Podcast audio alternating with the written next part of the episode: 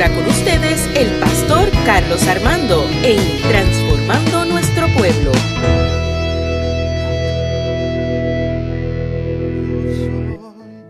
Señor. Dígalo conmigo otra vez, vamos a ver. Aquí estoy con manos alzadas vengo, pues tú todo lo por mí. Aquí estoy, mi alma a ti entrego, tuyo soy. Señor, una vez más declaramos.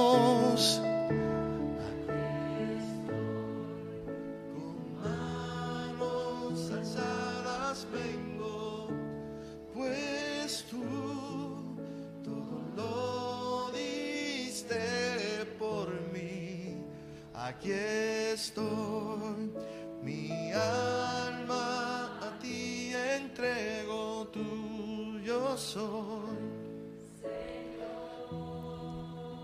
Yo quisiera que ustedes estuvieran acá y que se escucharan ustedes mismos. Se escuchan hermosos. Hermosos para la gloria del Señor. Amén. Porque estamos declarando que somos del Señor. Que tuyos somos, Señor. Hoy vamos a hablar sobre el tema liberando la fuerza del Espíritu. Y quiero que busque el libro de Romanos, que es el texto que voy a utilizar. Habían dos. Estaba el Evangelio. Estaba el Evangelio de Marcos y la carta de los romanos, decidí utilizar solamente los romanos, capítulo 8, del 31 al 34. Cuando lo tenga, diga amén. Y si no, diga ouch. Nadie dice ouch. Lo puede buscar en su teléfono, en su tablet, en su Biblia física. Romanos capítulo 8, del 31 al 34. Romanos capítulo 8, del 31 al 34. Amén. ¿Todos lo tienen?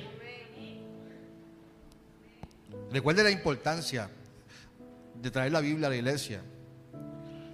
Esa es nuestra, la, nuestra espada, ¿verdad? Es nuestra. Con eso nosotros eh, nos instruimos. Es importante traer la Biblia. Liberando la fuerza del Evangelio. Solo nos queda decir, si Dios está de nuestra parte, nadie podrá estar en contra de nosotros. Dios no nos negó ni siquiera a su propio Hijo, sino que lo entregó por nosotros. Así que también nos dará junto a Él, junto con Él, todas las cosas. ¿Quién puede acusar de algo malo a los que Dios ha elegido? Si Dios mismo los ha declarado inocentes, pues alguien puede castigarlo. De ninguna manera. Pues Jesucristo murió por ellos. Es más, Jesucristo resucitó y ahora está a la derecha de Dios, rogando por nosotros. Señor, en esta mañana te damos gloria y honra. Te pido que hables al corazón de tus hijos y hijas en esta mañana. Y a todos los que nos están viendo por Facebook y a los que nos van a escuchar por los podcasts, te pido que de igual manera sean bendecidos, transformados por tu palabra. En el nombre de Jesús. Amén y amén. Se pueden sentar. Para comenzar, quiero definir lo que es evangelio. Porque nosotros hablamos del evangelio. Y muchas veces entendemos que el evangelio es el libro de Marco. De, esos son evangelios como libros. Pero el evangelio en sí es lo que se anuncia. El evangelio es una palabra compuesta de ev, ev o evangelium, ev que significa bien, bien, y ángelos que significa mensajero. Si unimos estas dos palabras en evangelium significa mensaje feliz, mensajero bueno. En la traducción nuestra significa una buena ¿qué? noticia, una buena nueva. Por lo tanto, el término evangelio significa buena noticia.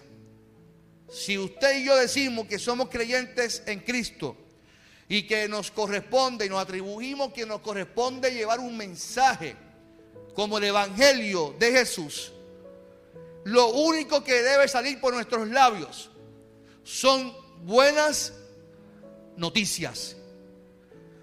Amén. Buenas noticias. Y cuando leemos, por eso quise utilizar la carta de Pablo a los romanos, porque Pablo comienza primero saludando a los romanos en el capítulo 1. Él saluda y habla de él que no puede estar presente en Roma, que está loco por ir para Roma, pero que Dios no le ha permitido llegar allí. Pero sí, allí se fundaron iglesias de Pablo y que él tenía la responsabilidad de educar, de educar. Recuerde que la, que la iglesia, una de las funciones es educar a la gente.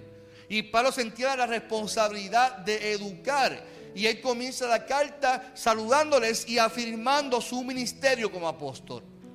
Así que Pablo, en el mire, comenzando la carta, da pinceladas del mensaje que quiere llevarles eh, a, los romanos. Su mensaje es totalmente cristocéntrico. No hay otra cosa que Pablo no hable que no sea Cristo. Que no sea la salvación por medio de Cristo.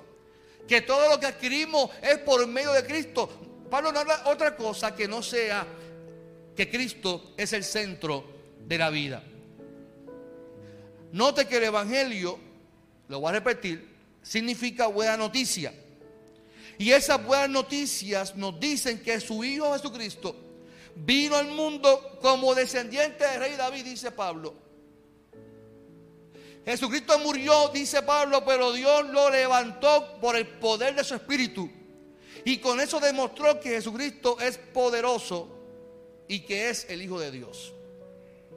Así que en el capítulo 1, recuerda que a mí me gusta, antes de llegar al texto, pues que entendamos por qué se dice lo que se está diciendo en el texto. Y lo estoy llevando desde el capítulo 1, desde el saludo que desde ya Pablo le está diciendo. Y además cautiva a sus lectores diciéndole que le ama y que su mensaje central es que no hay otro mensaje como el Evangelio y que ese mensaje tiene que ser de amor y misericordia. Y entonces comienza comienza Pablo a hablar de unos temas muy importantes y pertinentes en aquel tiempo y yo diría también para nuestro tiempo. Había un problema serio en los romanos y está en el capítulo 1. En el capítulo 1 hay un problema serio y Pablo dice que había un problema de pecado y era que las mujeres se estaban acostando con las mismas mujeres y los hombres estaban abandonando a sus esposas para irse con otro hombre. Ese no, no parecido a nuestro contexto de hoy. No es parecido a nuestro contexto. Y Pablo está diciendo que esta gente se aleja de Dios con sus comportamientos, pero también luego en el capítulo 2 habla de algo muy importante. Porque fíjese, Pablo no está señalando el pecado para simplemente condenarlo y ya. Porque yo creo que el, pecado se condena por sí solo, ¿cierto o falso? El que actúa en pecado, sea lo que usted haga, en el caso de ellos que eran comportamientos inmorales, pero para Pablo no hay tamaño y para el protestante tampoco hay tamaño en pecado. O sea que, que el murmurar y juzgar a alguien, Pablo dice en el capítulo 2, que el señalar y condenar a alguien de un pecado es también pecado. Porque al cristiano, al creyente, no le corresponde señalar a las demás personas. Porque dice Pablo que si tú juzgaras a alguien, tú mismo te estás condenando con tus labios. Mira lo que dice Romanos 2, capítulo 2. ¿Verdad? Porque sí, él habla del pecado, él habla del comportamiento. ¿Verdad? Pero en el capítulo 2, o sea, acto seguido dice, aunque todos sabemos cuando Dios juzga a quienes hacen lo malo, los juzga correctamente. O sea, el ser humano juzga incorrectamente, pero Dios lo hace correctamente. Si ustedes acusan y juzgan a los demás, pero hacen lo mismo que ellos, están muy equivocados y creen que Dios no los va a castigar. O sea, me explico, ustedes juzgan al que peca, al que hace comportamiento inmoral, pero usted hace lo mismo hablando mal del otro. Y ustedes mismos se están autocastigando con Dios, con sus acciones. Eso es lo que dice Pablo a los romanos. Versículo 4. Dios es muy bueno. Escuche bien lo que estoy diciendo.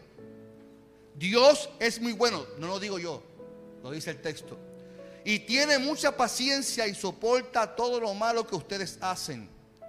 Pero no vayan a pensar que lo que hacen no tiene importancia. Dios los trata con bondad para que se arrepientan de su maldad. Mire, mire el corazón de Dios versus el corazón de los creyentes en los romanos. Ustedes juzgan y señalan a los que cometen el pecado y Pablo dice, ustedes mismos se están condenando con Dios.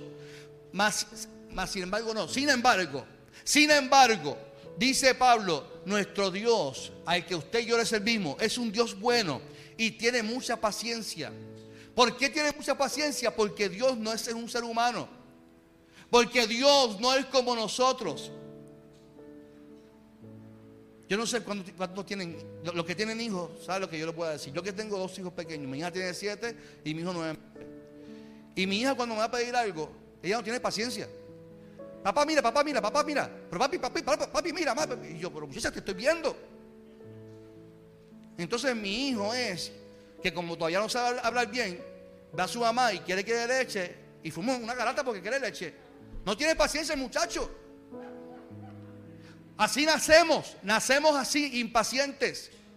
Porque la paciencia, la paciencia se va formando, pero aún no veo gente todavía que no, tiene paciencia. Yo perdí a la chaveta así de fácil a un adolescente, joven. ¿Cómo es? Prendemos de, un manito. ¿Cómo es? Yo a veces me trabo, soy gago. Recuerde que soy, yo hablo tres lenguas, hablo tres idiomas. Hablo español, inglés y gago, así que usted tiene un pastor trilingüe, así que con calma.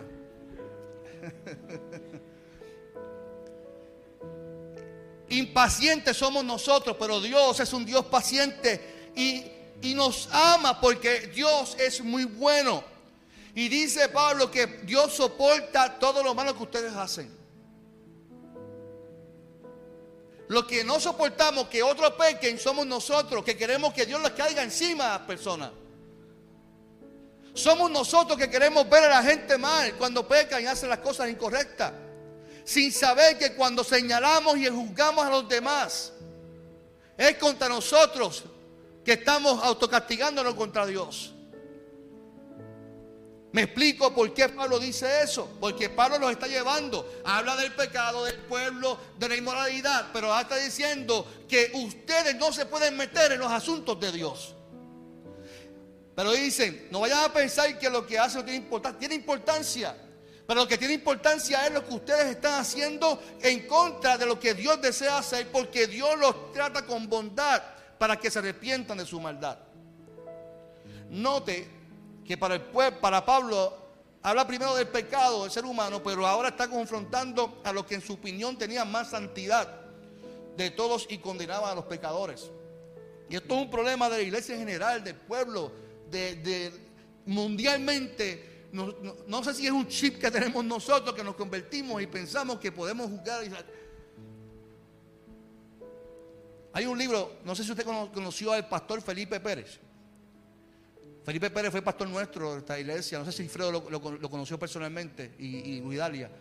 Felipe Pérez fue un pastor nuestro y que, escribió un libro que me cautivó y se lo compré. Porque Felipe habla de la historia del Evangelio en Puerto Rico de esta campaña que se formaron en la historia cuando se trajo el Evangelio a Puerto Rico y cómo el Evangelio era que se arrepintieran de sus pecados y constantemente era convertir a la gente en vez, de transformar a la sociedad. Eso es lo que dice Felipe, el pastor Felipe en el libro.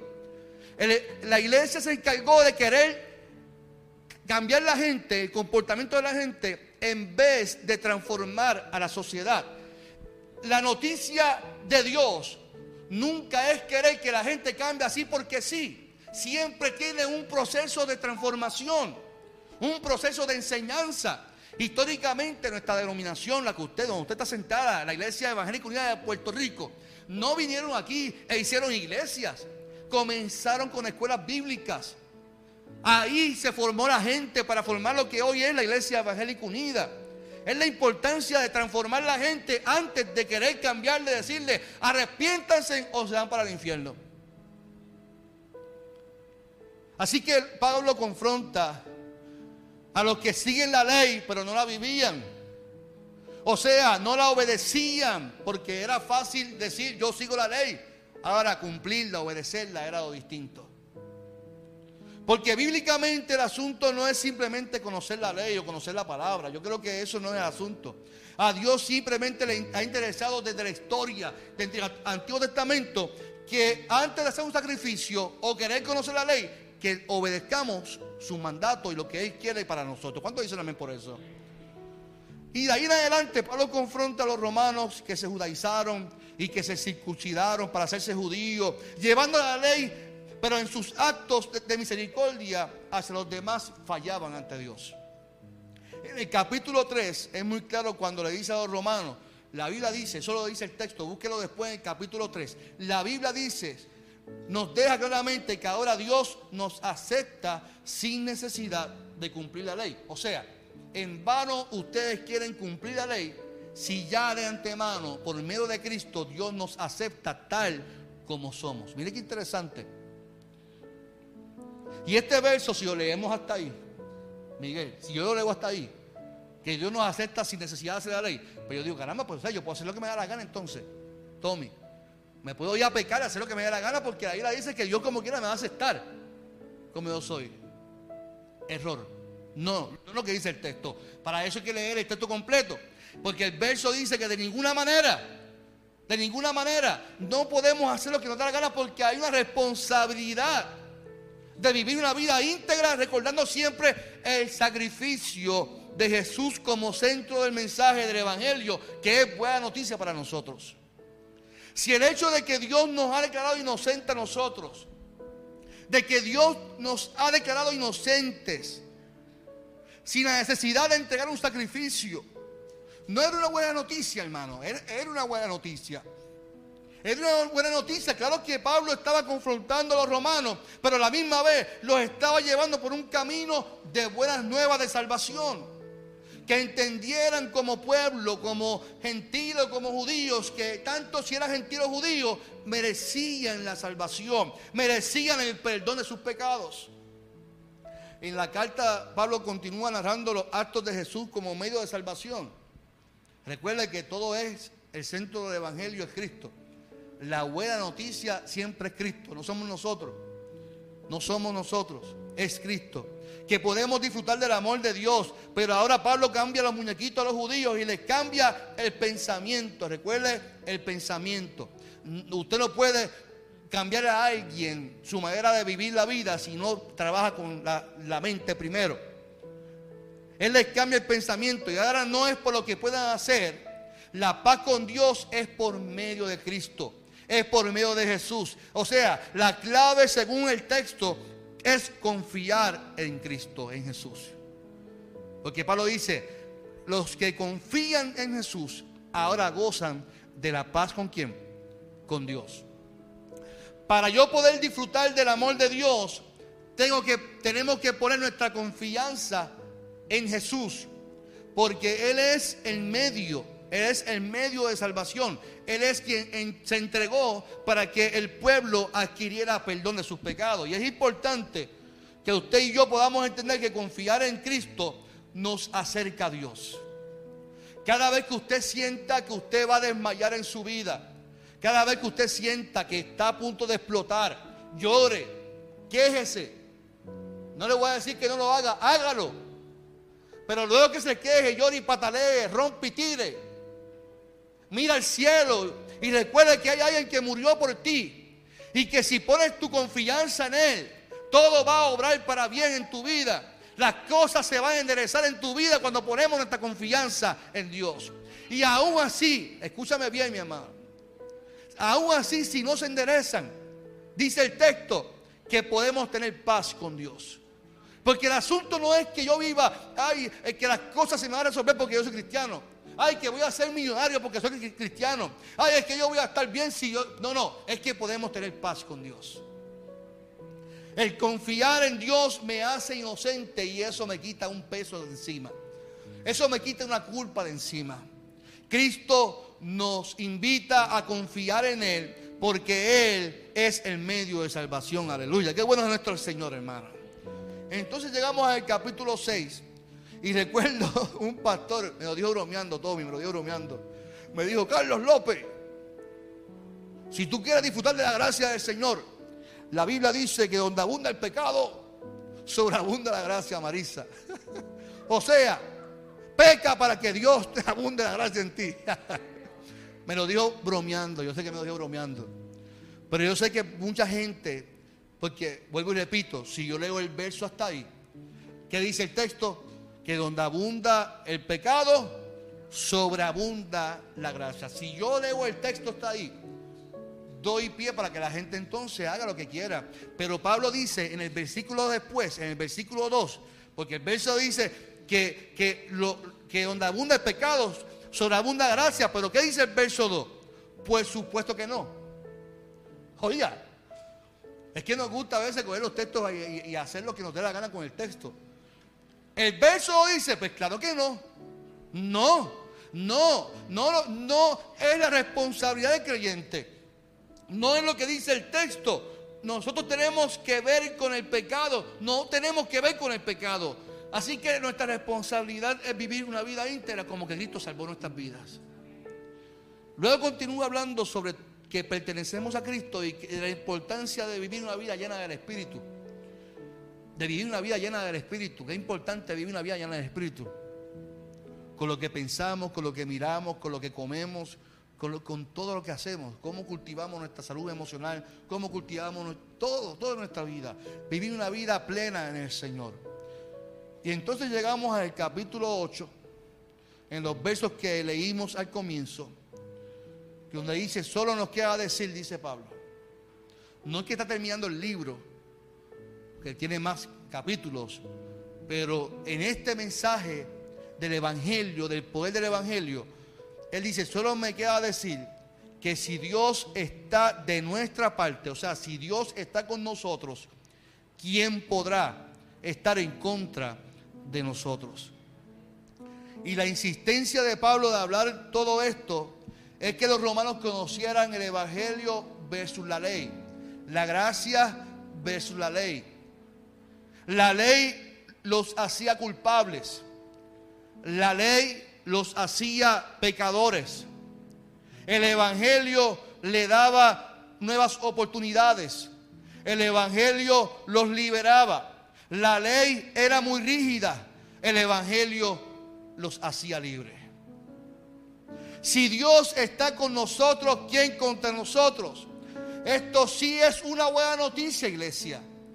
Yo no sé si usted cuando lee el texto lo puede afirmar para usted.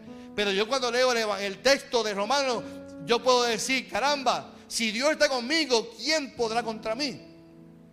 Porque es una buena noticia de que yo puedo caminar confiado de que ángeles están conmigo y me cuidan. No es que si alguien me ataca, no es que si alguien murmura de mí, no es eso. No es que Dios ahora va a defenderme de toda la humanidad porque yo soy el más frágil, no es eso.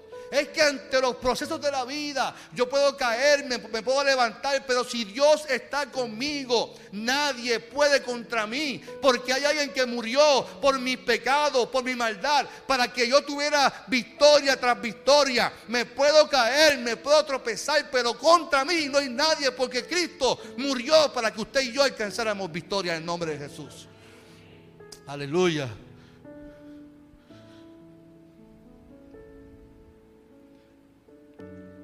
Porque el Evangelio nos libera. Usted sabe lo que es el poder saber que no importa qué acontecimiento estemos viviendo, no importa cuántas veces hayamos caído, Dios está con nosotros.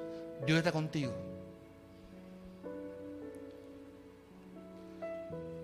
¿Sabes, lo, lo, que es saber que estamos fracasando en algo, pero que yo sigo intentando? Contra mí no hay nadie que pueda, porque Dios, me da, Dios es un Dios de oportunidades.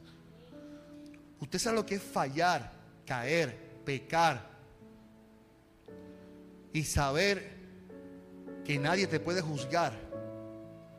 Porque hay, hubo uno que murió para que tú te puedas levantar, eliminar tu falta y decirte, eres mi hijo, eres mi hija.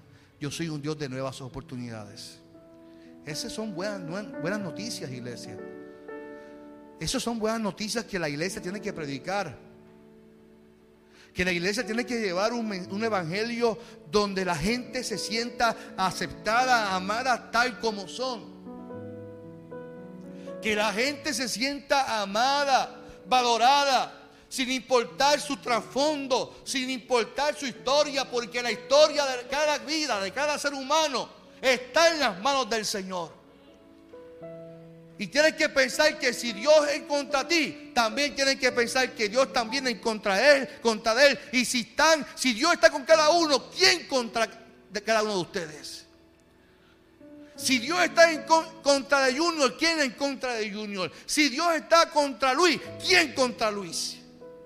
Nadie puede en contra de un hijo de Dios. Porque no importa cuántas veces falla, Dios te va a levantar. Dios te va a restaurar. Ahora no corresponde vivir una vida íntegra ante el Señor. Y esto es lo que hace el Evangelio. Libera al pecador de su estado de esclavitud para darle una nueva identidad en Cristo Jesús. El verso 32 del capítulo 8 dice, Dios no nos negó ni siquiera a su propio Hijo, sino que lo entregó por nosotros, así que también nos dará junto con Él todas las cosas. Esto es interesante, porque nosotros, el ser humano, somos exclusivistas, nos gusta ser exclusivos con la gente. Hoy que tenemos Santa Cena, la Santa Cena es solamente exclusiva para los miembros, para la gente santa. Yo me río porque ¿Cuántos santos? Yo, si, fuera así, yo soy el único que me siento pecador entonces. Esto es para la gente santa. Y este, este, este banco es para los más santos y los demás para, para los pecadores. Mire, cuando yo comencé a pastorear, el altar donde yo pastoreaba tenía tres frases. Tres fases. Era un altar judío, viviendo en Puerto Rico. el altar donde yo predicaba era así de alto. El que dirigía estaba al lado, pero dos escalones, tres, escalones más para abajo. Y los que tocaban era allá casi en el piso. O sea, eran más pecadores porque estaban cerca del piso. Y si yo le decía a un miembro de la iglesia, mire, pasa al altar por favor para que predique. No, pastor, yo no me tengo que tocar altar. Ay, ay, Dios mío, como si hubiese fuego ahí, no sé. No, eso es para el pastor. Yo decía, esta altar es para el pastor. Y usted no tiene derecho, a saltar. ¿Sabe qué yo hice? En tres años rompí el altar. Lo desbaratamos. Hicimos un altar para todos. Para que todos tuvieran acceso a ese altar. ¿Y sabes cómo lo inauguramos? Le pedí a toda la iglesia, éramos como 115 en aquel momento, en el 2007. Toda la iglesia, venga a hacer altar sacamos todos los instrumentos, véngase, todos para el altar, vamos a generar todos en el altar. Algunos me dijeron, pastor, que no se rompa el altar.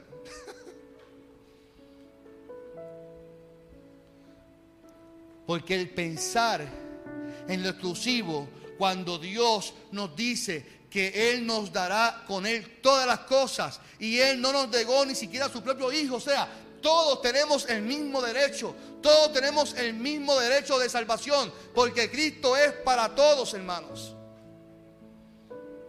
Todos tenemos el mismo derecho. Por, eso, por eso mi historia favorita, mi parábola favorita es la del hijo pródigo. Porque él dice que no le negó nada y, que nos dará junto con él todas las cosas. O sea, lo que es de Jesús como hijo también es de quién? Es mío también. Porque Él fue el que cargó mis mi, sufrimientos, mis necesidades. Lo voy a repetir cuántas veces eh, eh, eh, la, historia del hijo pródigo, el hijo mayor que se enojó con el hijo menor y el papá. Papá, tú celebrándole tanta fiesta este sinvergüenza, si él se llevó tu, herencia. ¿Cómo tú ahora le pones calzado, le pones un anillo? ¿Cómo le das vestimenta si él malgastó? Es un pecador, es un infeliz, es un hijo del diablo. Ese es el hijo mayor puertorriqueño, crea. Y así, así, así. A papi, aleluya. Ese hermano mayor, ese hermano menor es un hijo del diablo, santo, aleluya, porque tiene que sufrir las consecuencias de su pecado. Aleluya, Cristo viene. Y el papá le dijo, pero hijo, ¿cómo tú piensas así si tú has estado conmigo todo el tiempo? Porque la queja era que él estaba allí y nunca ha celebrado nada. Y papá le dijo, pero hijo, si tú estás conmigo todo el tiempo y todo lo que es mío también es tuyo. Mira, mira, este Jesús atraía, porque ese Jesús contando una historia para que los demás entendieran que lo que es de Él también es mío. La salvación que, que se suple de arriba es de usted también. La bendición que Dios declaró para ti está ahí, es tuya porque Dios te la entregó. Nadie te la puede quitar. Si Dios está contigo, ¿quién contra ti? Lo que Dios no te negó, que fue su Hijo, es para que lo puedas disfrutar en la tierra. Disfruta de las bendiciones porque Dios te ama con amor eterno. Aleluya.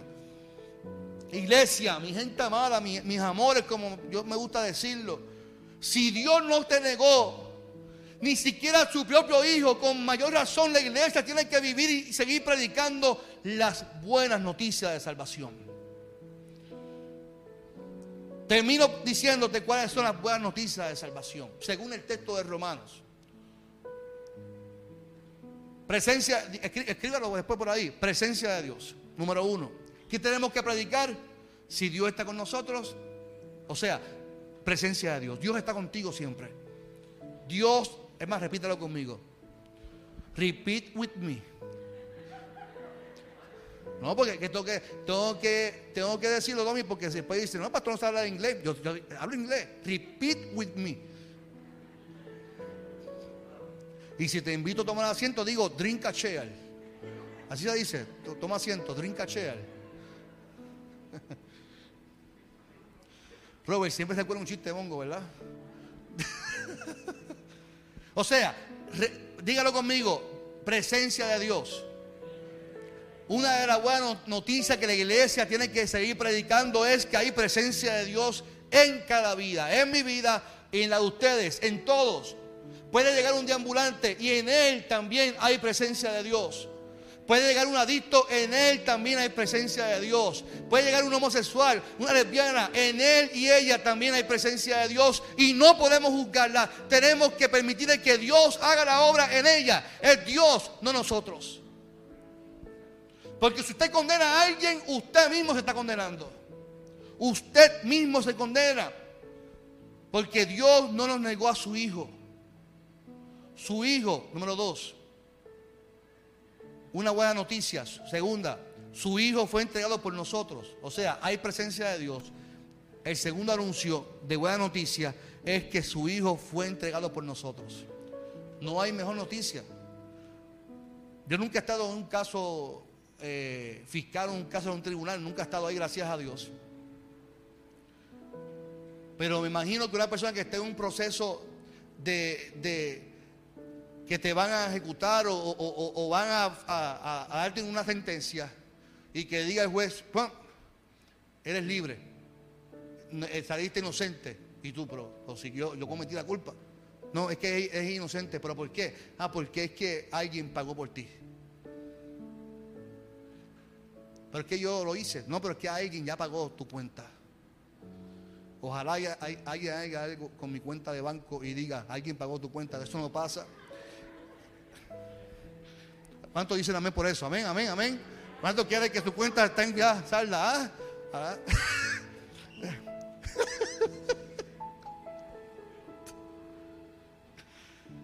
en mi pecado, mi cuenta está salda. En la de la casa, en el préstamo, en, en el carro, todavía debo siete años de ser nuevo. Así que, pero qué bueno que nuestro hijo, su hijo, el hijo de Dios, fue entregado por nosotros, así que te declara inocente. Amén. Así que es lo que la iglesia debe de predicar como buena noticia. Tercero, justificación. Diga conmigo, justificación. ¿Qué significa justificación? Es lo, que, lo mismo del segundo mensaje de salvación, de inocencia. Somos justificados pues por la gracia. O sea, la gracia en la entrega de Cristo nos hace justo. nos hace justo aunque sea injusto para la humanidad. Por eso la parábola que Jesús narra, de que él contrató, que empezó a trabajar desde por la mañana, contrató a otro que trabajó al mediodía y otro trabajó en la tarde, dos horitas nada más. Cuando le fue a pagar a los empleados, le pagó a todos por igual. Le da la parábola del texto bíblico. Dice que los empleados que trabajaron más se quejaron. ¿Por qué le pagas también a este que trabajó menos lo mismo?